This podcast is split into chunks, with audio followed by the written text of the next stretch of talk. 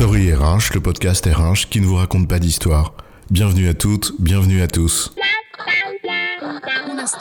History is made of stories? Dans cet épisode, nous allons parler de conduite du changement et suggérer deux écueils à éviter. Moi, les projets, je te dis, c'est tambour battant et sans trompette. Un plan de déploiement, un peu de change management, genre, tu vois, un kick-off meeting, trois tutos, quatre fiches pratiques et quelques ambassadeurs qui font la claque et hop, l'intendance suivra. Peut-être. Ou pas.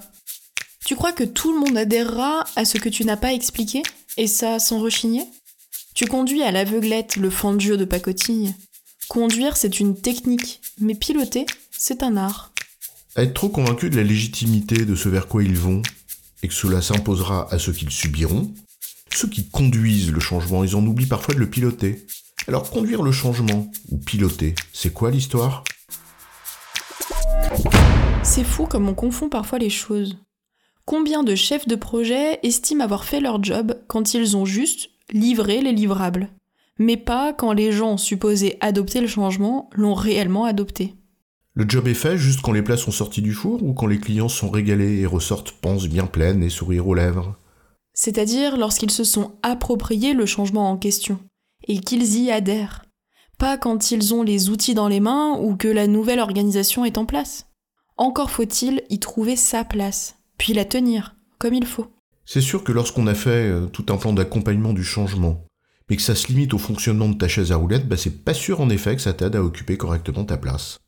L'ambition qui consiste à mener des personnes vers un but que l'on poursuit mais auxquelles elles n'adhèrent pas nécessairement, a priori, même si on les amène techniquement à bon port, eh ben, c'est pas du pilotage.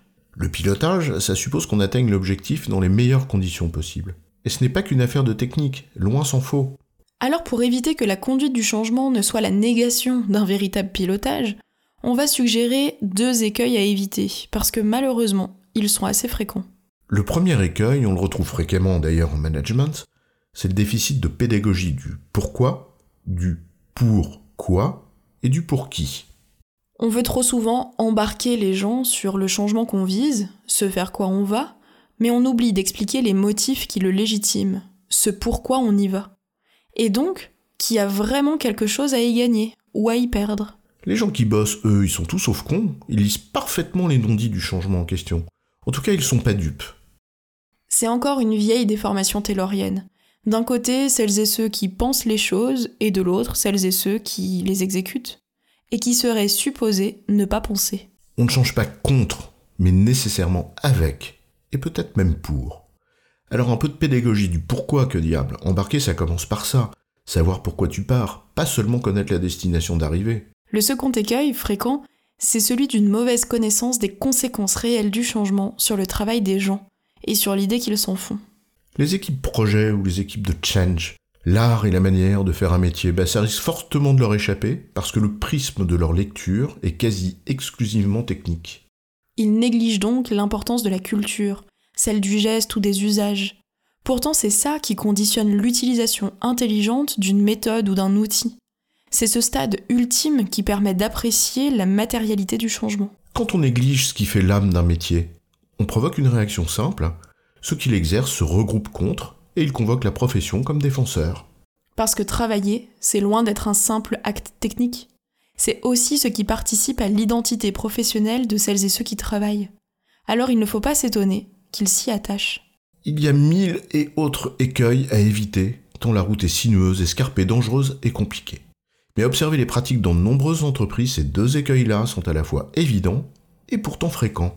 Mais alors s'ils sont évidents, pourquoi sont-ils fréquents? Serait-ce parce qu'on ne veut pas s'embarrasser de tout ça? Ou serait-ce parce qu'au fond, le changement, on s'en préoccupe pas vraiment? Ce qui compte, c'est de se débarrasser de ce qu'il y a à faire et prendre sa thune Comme quoi, entre faire son travail et bien le faire, il y a toute une différence. Et qu'à la fin, tout est affaire de coopération. Mais ça, c'est une autre histoire.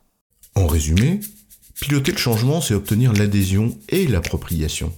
Cela demande une grande pédagogie sur les raisons qui le motivent et une connaissance de la réalité des métiers affectés, y compris dans leur dimension culturelle ou symbolique. J'ai bon, chef? Oui, tu as bon. Mais on va pas en faire toute une histoire.